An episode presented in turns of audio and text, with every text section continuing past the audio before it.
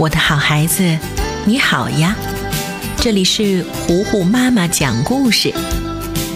今天，糊糊妈妈要继续为你讲原创故事《巧克力一号店》第二部第二十四集。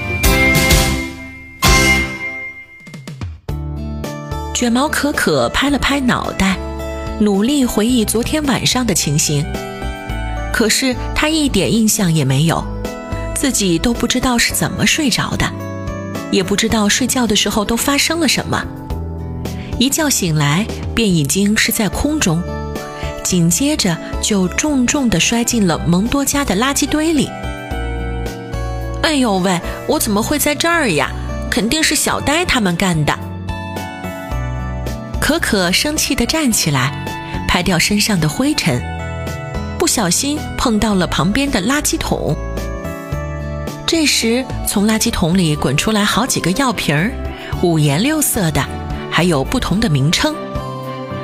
可可顿时觉得很奇怪，自言自语道：“嗯，这药还好好的，没过期呢，为什么要扔掉呀？拿回去好好研究一下吧，不知道蒙多又有什么鬼把戏。”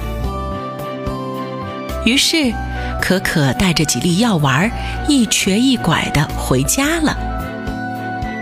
在可可消失的这一段时间里，巧克力二号店炸了锅，大嘴狼、飞飞象、小呆全都焦急地等待着可可。一会儿打电话问其他动物，一会儿去森林周围找一圈儿。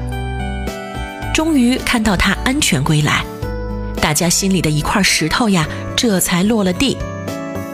可可，你可算回来了。现在这么多动物们都等着买巧克力呢，咱们怎么办呀？卷毛可可顾不上休息，径直去院子里看情况，然后清了清嗓子，不紧不慢地说：“嗯，让大家久等了，麻烦大家再等一会儿，巧克力马上就好。今天所有的巧克力都免费，我们请大家吃，怎么样？”“好诶，好诶。”卷毛可可这么一来，竟然没有一个动物抱怨，也没有人选择离开，全都自觉地排好队。巧克力二号店顿时生意爆棚，人气爆棚，不少人慕名而来。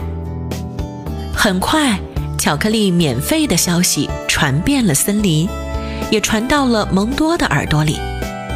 蒙多又生气又兴奋。他生气的是，卷毛可可的生意变好了；兴奋的是，自己也有的吃了。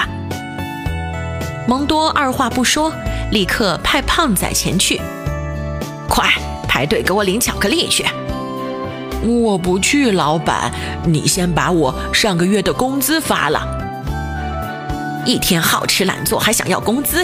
别废话，赶紧去！”说完，他对准胖仔的屁股狠狠地踹了一脚，直接踹到了大门口。胖仔特别的生气，嘴里嘟囔着：“为什么受伤的总是我呀？哼，别怪我把你的秘密说出去。”这下，胖仔是真的去了。他气呼呼地找到卷毛可可，告诉他，蒙多昨天晚上在他的杯子里放了安眠药。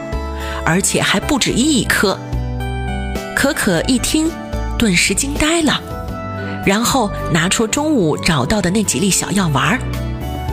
喏，你看，是不是这些药？呃，对，就是这个。不同的颜色代表不同的等级，红色可以让你睡三天三夜呢。大家都明白了，蒙多才是可可一直睡不醒的原因。既然如此，大家决定让蒙多也尝尝苦头。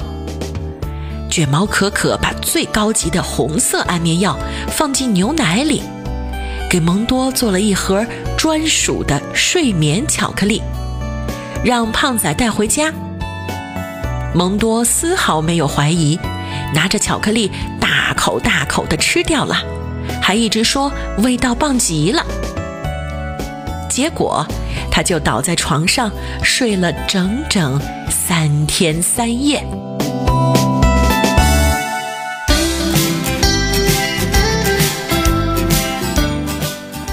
巧克力一号店第二部第二十四集睡不醒的可可下集。